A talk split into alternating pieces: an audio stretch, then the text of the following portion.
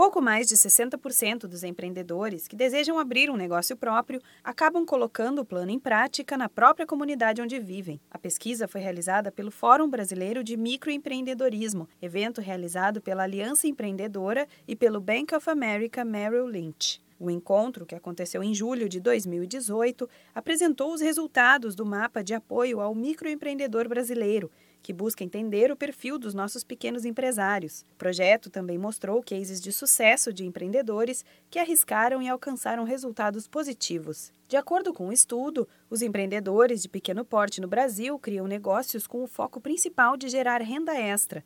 Além disso, eles buscam estimular a economia local, ampliar o acesso a produtos e serviços e gerar impacto de inclusão social.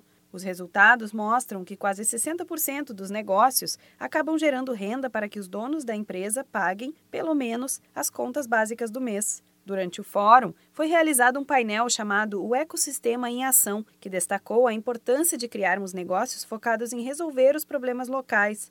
Se no bairro onde você mora, por exemplo, as pessoas comentam que sentem falta de um restaurante típico de algum país, e se você tem essa vontade de empreender no segmento, por que não aproveitar a chance e unir o útil ao agradável? Os MEIs geralmente surgem da ideia inicial de obter renda extra ou uma independência financeira. Uma pesquisa do Sebrae revelou que a média de idade entre os microempreendedores individuais registrados é de 43 anos, com renda mensal familiar de cerca de 4 mil reais. O estudo apontou também que uma das maiores dificuldades desses empresários é conquistar clientes. Por isso, Apostar em abrir um negócio no bairro onde mora, pensando nos mínimos detalhes, como deixar o ambiente o mais confortável possível e que traga uma sensação de bem-estar e positivismo, por exemplo, pode trazer ótimos resultados. É bom lembrar que o essencial antes de abrir uma empresa é pensar no público que se deseja atingir, escolher um local de fácil acesso a todos e, principalmente, ter um plano de negócio elaborado. O ideal é ter mais de uma opção de caminhos a serem tomados, para que, caso uma alternativa não dê certo, o plano B possa funcionar. Busque mais informações